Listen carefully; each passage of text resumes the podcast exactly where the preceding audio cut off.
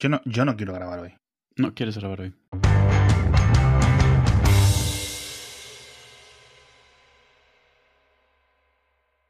No, además que me hizo mucha gracia porque hace dos semanas grabamos con tus auriculares mal puestos. Cállate, sí. La semana siguiente grabamos con la cancelación de eco puesta, con lo cual las pistas. Se pisaban raros, sí.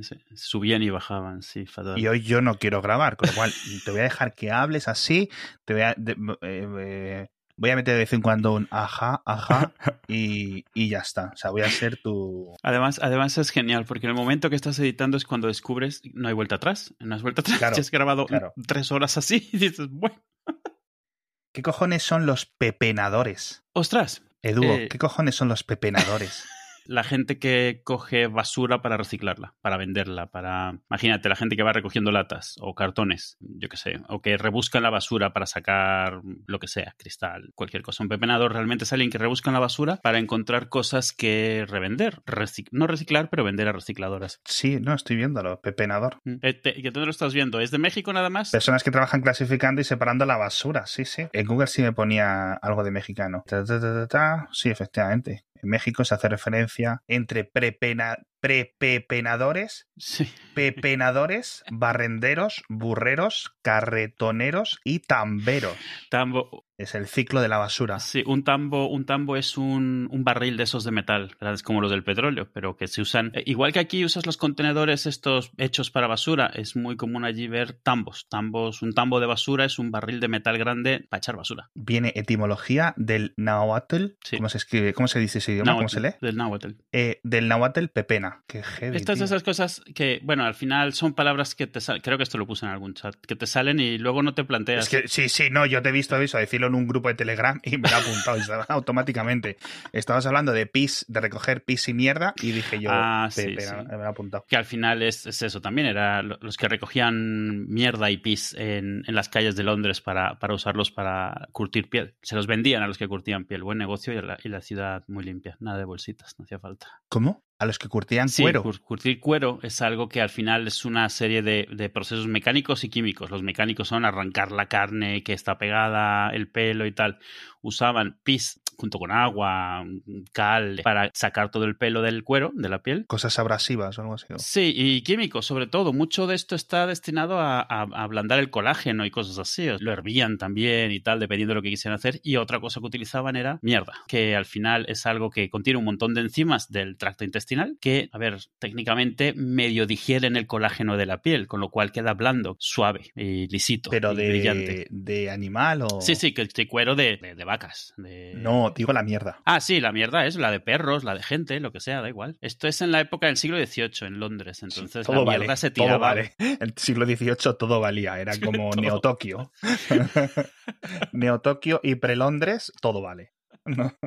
Era, era, sí, y eso. Igual que, igual que también vender mierda como abono, pero se usaba muchísimo para esto. Y además es gracioso porque le llamaban pure, de puro. Pero venía de que de que mientras más pura la mierda, menos mezclada con tierra, con agua, cosas así, mejor, porque más químicos traía. Cuando ya empezó a industrializarse la industria química y podías obtener, por otro lado, de forma mucho menos cuestionable estas cosas, es cuando empezó de nuevo las calles a llenarse de mierda, a final de cuentas. Pero las calles, las calles de Londres eran famosas porque estaban limpias, porque había gente que igual que recogía la basura, había gente que recogía la mierda. Para vendérsela a los curtidores. A los curtidores. Qué sí. heavy. Es de esas cosas que cuando descubres lo que se hacía, es un poco como cuando descubres lo de los perfumes y sabes que se hacía perfume pues con, con mm, partes de animales que no se te ocurren por ningún lado y perfume de ambergris, que es esta especie de vómito de ballena y cosas así y es como, pero ¿cómo? ¿Quién, ¿Quién, cómo, de qué manera se dio cuenta alguien de que si cogías lo que vomitan las ballenas podías hacer perfume? No hay, No, no no, sé. hay, no, hay un, no hay un aroma o algo que se hace con algo que sale de los culos de los ciervos o algo así. Bueno, mucho, es el almizcle. O sea, el almizcle se Mucho. utiliza. Sí, el, el Whopper. A si bueno, me vas a joder. A lo mejor mañana. lo que estás pensando es la- de la vainilla que se puede sacar. No, de no, las- está- de las estoy pensando en el almizcle, que no. Estoy pensando Sí, en el el almizcle, que no me salía la. Almizclau. No, yo decía porque se han visto que, o sea, puedes sacar vainilla de las glándulas anales de los castores, pero eso es otra cosa. No sale a cuenta, eh, así que no pasa nada. Ay, Dios mío. Yo imagino un día en que se extinga, ¿sabes? En plan, se extinguen las abejas y ya la vainilla ya no sale, ya no se poliniza y se muere la planta. Sí. y la única forma de poder tomar vainilla es de tener granjas de castores y gente ahí metiéndoles el dedo. Lo mejor En es que además te la pueden vender como 100% natural tranquilamente, ¿eh? Porque, Porque es, el, es el mismo, la misma molécula. es la misma molécula, la vainillina, a final de cuentas, que la sabemos sintetizar completamente. Con lo... Una de las primeras, además, ¿no? Que se Sí, sí. sintetizaron. Sí, sí. Eso sí lo sabía. Es cierto que se ha perdido, o sea, tú cuando coges las vainas de vainilla, sí que tiene muchos más, eh, ¿cómo decirlo sin sonar snob? Matices, pero porque no es solo vainillina, es un montón más de cosas en la planta. Entonces, Claro. la vainillina es el químico puro. Pero lo mismo pasa con el de castor. O sea, lo que he leído es que también tiene más matices. O sea, es un poco como, no lo quiero aceptar, pero está mejor que el artificial. Ay, Dios mío. Yo imagino a gente dis- distinguiendo diferentes vainillas, No, no, diferentes eh, tipos de castores, ¿no? El que este catando. canadiense no. El retrogusto. mm, ¿Me pones castor japonés o, o no? Madre mía, el mundo. Madre mía, el mundo. En fin, tenemos follow-up, tenemos seguimiento. ¿Por cuál quieres empezar, pepenador? Pepenador. El No, pepenador es que espérate, porque es que hay un pre-pepenador. Es decir, hay alguien que Sí. va previamente. ¿Qué es eso del prepenador? Pre-pepenador. En todo el sitio donde esté la humanidad hay jerarquías. Ah, la recolección. La Claro. recolección. Es decir, la prepepena. Prepepena, está bien leído. La recolección. La prepepena, prepepe, prepepena de desechos se hace a bordo de los camiones de limpia y no sé qué, no sé cuánto, tal. La prepepena y la pepena. Esto es, me siento estupidísimo, me siento como si estuviera hablando en otro idioma. Claro, y aquí están todos los camiones. O sea, la, prim- la primera separación, digamos, a grande, en grandes categorías. Y luego a buscar, rebuscar entre eso. Qué heavy. Bueno, follow up, por favor, porque si no voy a seguir aquí en esto toda la noche. Ah, venga, follow up, por favor, sácame del vicio. Tengo follow up, tengo una bronca a la prensa, eh, gente de la prensa digital, Mm. gente de la prensa de papel, pero sobre todo la digital española. Estoy hasta los cojones de que escribáis de Donald Trump y de Joe Biden. Ya, ya paró. Llevamos Además, tres meses seguidos. además ya Cabres. paró, ya se resolvió, ya está, ya sabemos. Ya, Ya. por favor, ya, ya. O sea, es que abres el país, el mundo, la vanguardia, el diario. Joe Biden, Joe Biden, Donald Trump. Ya, ya. No me interesa. No sé quién es el presi- no sé quién es el alcalde de mi ciudad y me sé quién es el alcalde de Seattle. No me interesa. Ya está bien. Me sé los nombres de la gente del, del, del Tribunal Supremo de Estados Unidos. No me sé los de mi país. Ya basta. Sí, exacto, te sabes, te sabes los jueces de que. Porque claro, están reportando que si cambia este juez, que si elige este juez. Ya basta, por favor, de verdad. ¿Sabes qué creo? Creo que Trump ha mal acostumbrado a todos los medios de todo el planeta dando noticias casi a diario. Claro. Y ahora ya se han acostumbrado a traerse lo que sea que está de noticia de política en Estados Unidos, porque ya o sea, está fácil, traduce así, ya está. Pero ahora es que es todo aburrido porque ya pasó lo, lo, lo gordo. Y ahora es un poco asentarse y no están habiendo cosas grandes. Lo último fue, pues Sí, eso, la sí, nota. Por favor, exacto. Podemos volver eh, a los europeos a, en vez de sentirnos superiores a los estadounidenses. ya no es porque sean tontos. Ahora volvemos a acusarles de eh, criminales de guerra, colonizadores, ¿no? O sea, como hacemos un poco de proyección con ellos, un poco en cierto sentido. Es muy gracioso. Podemos volver a eso. O sea, es que yo estoy viendo que la gente ahora está hablando bien de, de George Bush, está hablando. ¿Cuál- ¿Cómo, cómo?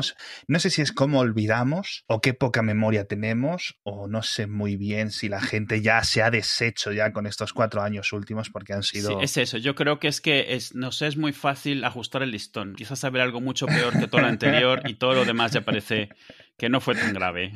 Ah, bueno, este por lo menos no tiene niños en jaulas, solo mata gente extrajudicialmente en un país eh, lejano. En fin, por favor, follow up que me caliento. Tengo que hablar de la postpandemia porque me han estado comentando varias cosas. Primero, sigo mirando estadísticas de lo de los embarazos, ¿vale? Creo que se- es una buena predicción lo que dijimos la última vez, que era que va a haber países donde sí hay un boom de Sí, natalidad y otros donde no va a haber. Va a hacer como una, una división entre países con diferentes tipos de orientaciones hacia la, esta cuarentena estúpida que nunca acaba. Estoy viendo ya un montón de datos y creo que la gente lo puede mirar por su cuenta. No sé si yo estoy realmente, porque los datos que he visto son anecdóticos, que es que la- es imposible conseguir un vuelo en abril, en mayo. O sea, está todo ya pillado. La gente se piensa que va a tener la vacuna en febrero Claro. y claro. dice, bueno, el mundo, ¿sabes? Lo que me refiero, tenemos unas ganas, va a haber una especie de explosión cámbrica de viajes, de visitas, de ir al museo, de ir a, los, a ver el fútbol. O sea, no, no, no voy a ver un partido de fútbol hace 20 años. Lo que sea para que te dé el aire y estés con gente. Sí, sí, sí. Te estamos todos con una, eh, eh, una falta de cariño, una, ¿sabes? Una falta Sí, de, contacto. Bueno, los que nos lo estamos tomando en serio, que hay gente que el 20 de noviembre de 2020 ha sido como el 20 de noviembre de 2017, me Sí. refiero. O sea, que no, que no hay gente que no ha tenido diferencia, por eso estamos como estamos. Pero Sí, bueno. so- en solo fin, que ha ido un poco más a escondidas. Sí, sin subirlo a Instagram y ya está, ¿no? Sí. lo sube en lo de solo amigos cercanos y- o lo cuentan por Telegram. Sí, pero vamos, que yo creo que va a haber una, una aliada grande cuando se vuelva un poco a la normalidad. Así que en ese sentido, eh, guay, aunque dicen ahora que es los Juegos Olímpicos, que si los cancelan, que si no, pero bueno, siendo para agosto, yo creo que a lo mejor pueden hacer algo como la NBA, que básicamente están aislados en una burbuja de contactos y no se relacionan con la gente de fuera, con lo cual pueden jugar los partidos. ¿Son los de la NBA los que pusieron los, los espectadores de cartón? No. Eh, diferentes eh, competiciones han hecho eso. No lo sé si en la NBA, pero diferentes competiciones han hecho eso. Así que bueno, vamos a ver cómo, cómo sigue la cosa. Lo que también se está viendo es que mucha gente le ha ido muy mal en la cuarentena a nivel de trabajo, Sí, se está perdiendo sí. PIB, se está perdiendo no sé qué, pero un montón de gente, los que hemos tenido un poco más de suerte, sobre todo los que trabajábamos en casa o teníamos trabajos que se podían hacer remotamente, ¿no? Sí, yo tenía, yo tenía un par de discusiones de esto en Twitter, porque es cierto que, o sea, esto ha dejado muy claro que al final la suerte es un factor súper importante. Yo he tenido discusiones con gente porque, claro, decía, es que la suerte no existe, yo es que me he buscado un trabajo, que no sé qué, y es como, mira, tú no tenías forma de saber que el trabajo que tenías se iba a poder traducir a trabajar desde casa o lo que sea, o sea, Cualquier persona, cualquier Vamos. persona está a dos malas decisiones Sí. de dormir bajo un puente el año que viene. Sí. Cualquier persona. Eso es literal. Pensadlo bien. Pensad en cómo habéis conseguido vuestro trabajo, en la decisión de un día que llegaste, un día que decidiste, un día que no sé qué, un día que abriste un mensaje, un día que hiciste una llamada, no sé qué. Estáis a un par de malas decisiones o de carambolas, ¿vale? De estar en la calle. Eso, es- eso funciona así. Sí, yo, y si, y si eres, y si eres sincero y miras hacia atrás, hasta puedes encontrar exactamente el momento. Yo, yo tengo siete, ocho momentos en los cuales sé que si no me hubiera dado por una cosa, y además estaba eso, totalmente, puedo hacer esto, puedo hacer aquello, mi vida hubiera cambiado completamente, pero completamente, o sea, Sí, sí. Es muy gracioso. Un día tenemos que pensarlas y contarlas en el podcast, Sí, porque yo sí. tengo algunas sí. increíbles. sí, sí. O sea, yo, yo un día me quedé en casa, no fui al instituto, porque me quedé en casa, me puse a mirar webs, por eso descubrí un anime. Al descubrir ese anime, monté una web, en esa web conocí a mi mujer. Fíjate todo por quedarme en casa ese día. O sea, Sí, cómo sí. funciona el mundo. es el meme Pues- ese del, del, del dominó, del dominó pequeñito y luego el dominó de dos metros. Totalmente, Tal cual. totalmente, Sí, totalmente. sí, sí, me parece bien. Algún día tendríamos que comentarlo. Eh, hay que pensarlas un poco, pero bueno. Entonces, todo esto viene al causa de lo del privilegio que te decía antes, de que, oye, pues nuestro trabajo más o menos eh, se ha mantenido igual y encima hemos reducido gastos, porque no podemos gastar. Yo he calculado, tío, en mi casa, ¿vale? Con perspectiva. En 2020, entre mi mujer y yo, que tenemos en cuenta que mi mujer ha tenido dos trabajos hasta hace poco, hemos ahorrado extra, con tres niñas. De lo que normalmente eh, planeas que habrías ahorrado. Sí, Exacto. O sea, eso es, claro, no hay comedor, eh, gasto de gasolina. Claro, Tengo claro. el coche que a veces está en el garaje porque, ¿sabes? Sí, sí. Pues está ahí. Se desgasta menos la ropa. No hay que comprar tanta ropa. ¿Vale? Claro. Por ejemplo. Además, usas siempre la misma, no usas la buena. Es que de verdad, de verdad, una boda, pues cancelada. Ya no es, son, ya no es gasto. Viajes, vacaciones, en casa, va sumando. Sí, sí, sí. va sumando y el ahorro ha sido brutal. Entonces va a haber una división, gente que ha perdido, el- eh, gente que está esperando ayudas del gobierno, gente que ha perdido el trabajo, que está desesperada, que no sabe qué hacer, que no sé cuánto, y gente que en nuestra casa, con nuestro privilegio, tocando los cojones, grabando podcast, jijaja, que claro, que no te digo, no es que no hayamos currado, sobre todo mi mujer, pero Sí, pero que justo antes de que empezase esto no teníamos forma de saber que tendríamos Exacto, la suerte que hemos tenido. O sea, y, y, y- y aunque dices privilegio, que no tiene nada que ver con, con dinero, o sea, es, es suerte de a lo que te estés dedicando en ese momento. No tiene que ver con, con cuánto ganas o cuánto no. Si tienes la malísima suerte de que trabajases en hostelería o en cualquier cosa de, de atención al público, has tenido un palo gigantesco. Pura suerte, porque nadie ha elegido un trabajo pensando, bueno, si pasa algún desastre, eh, puedo trabajar desde casa. Nadie. Es, es suerte, suerte y suerte. no tiene mayor historia. Pues nada, yo, y eso es lo que venía, por lo que te decía antes de la, del boom post eh, cuarentena o lo que consigamos, porque bueno, con el ritmo de vacunaciones que llevamos, que eso es cierto, quiero hablar de esto. Eh, le dimos bastante cera nosotros al ritmo de vacunaciones por una especie de, de que ya no sabemos qué esperar de los gobiernos. O sea, es decir, nunca lo que quería expresar en los últimos programas era que yo nunca me he sentido tan desamparado de, las, de, las, de las agencias públicas, de lo que es el Estado, ¿no? O sea, han sido eh, las diferentes olas, las diferentes cuarentenas, las diferentes leyes y, cambios, la nieve, la no nieve. ¿Sabes lo que me refiero? Es decir, ¿Para qué está el gobierno? ¿Sabes? No sé. Yo, yo, lo que creo es, llevamos muchos años bromeando de que son incompetentes, de que tal. Realmente este es el momento en el cual está clarísimo.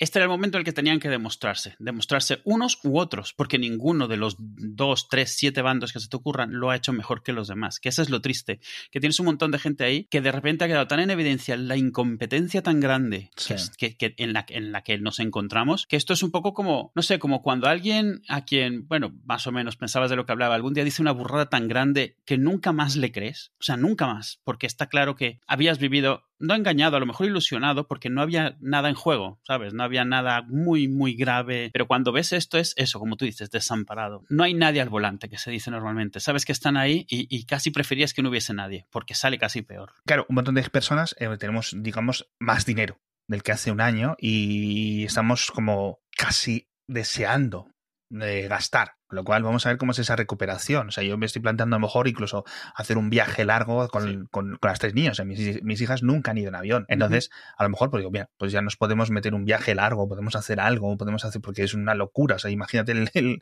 es que ya, a mí, por ejemplo, personalmente, me parece eh, ir a Disneylandia, a París o a Disney World o donde sea, me parece como demasiado dinero para lo que es. Que está guay, está muy chulo, es no sé qué, pero es imagínate, cinco personas de repente, tal. Claro. Y los niños viajan gratis, no sé qué, el resort es una pasta. O sea, son miles y miles de euros. A ver, la razón por la que viajan gratis es porque se les sale Gastan cuenta. mucho más igualmente, ¿no?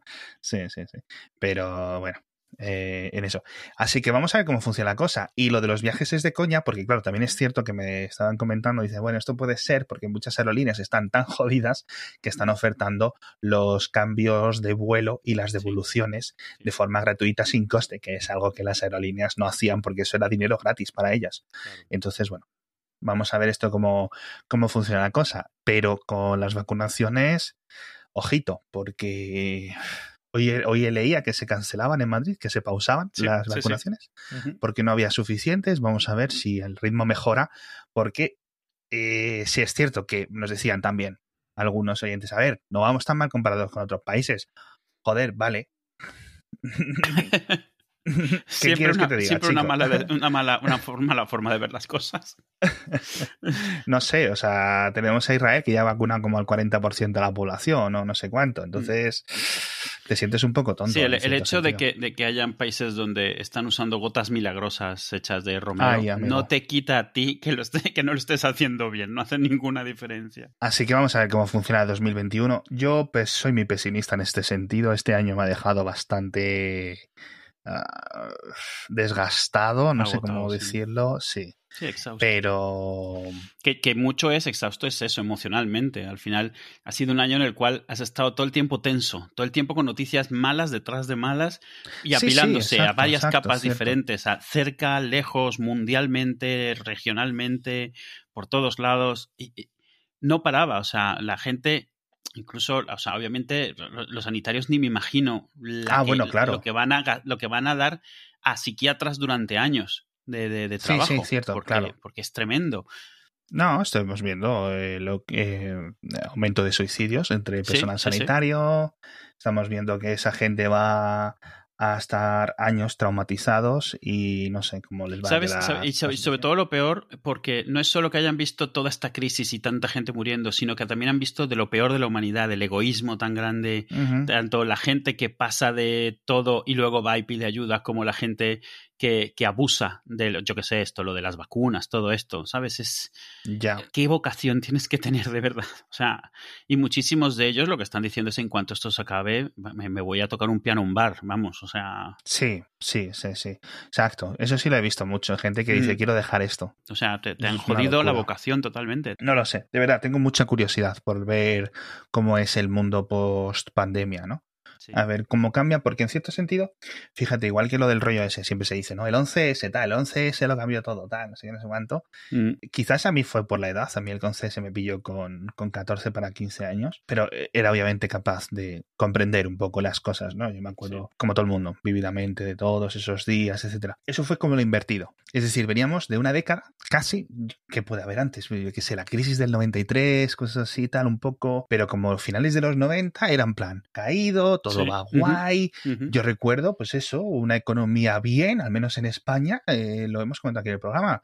A finales de los 90 España iba como un cohete. También te digo, influye que yo tuviera esa edad, acuerdo? O sea, alguien de 44 años no lo experimentaría de la misma forma que yo con 14 años. Pero sí que como que recuerdo un plan, vale, y aquí se joroba todo. de verdad, en cierto sentido. Pero yo creo que esto quizás, a ver si se convierte en algo que sea al revés. Algo que, ¿sabes? Es en plan, vale, de lo que dices, pero ¿de qué? ¿De lo que construir? ¿De lo que tirar hacia arriba? Exacto, es decir, eh, el 11S fue algo que todo iba bien y de repente años malos, ¿no? Es decir, empezamos con eso, luego eh, crisis financiera mundial, luego no sé qué, luego no sé cuánto, y ahora a ver si vamos hacia arriba y las cosas van, van para bien, ¿no? En, a mediados de 2021. O cuando estemos todos vacunados, es que realmente no sabemos muy bien lo que va a ocurrir. Entonces, no quiero yo tampoco ser, ser optimista porque no hay nada que me, de la experiencia del último año que me diga, vamos a ser optimistas. Vamos, el 10 de marzo estamos a mes y poco de hacer un añito en casa. Entonces la situación ya no me extraña que la gente esté cansada esté cansada. Pero bueno, de verdad, por favor, hablemos de otra cosa.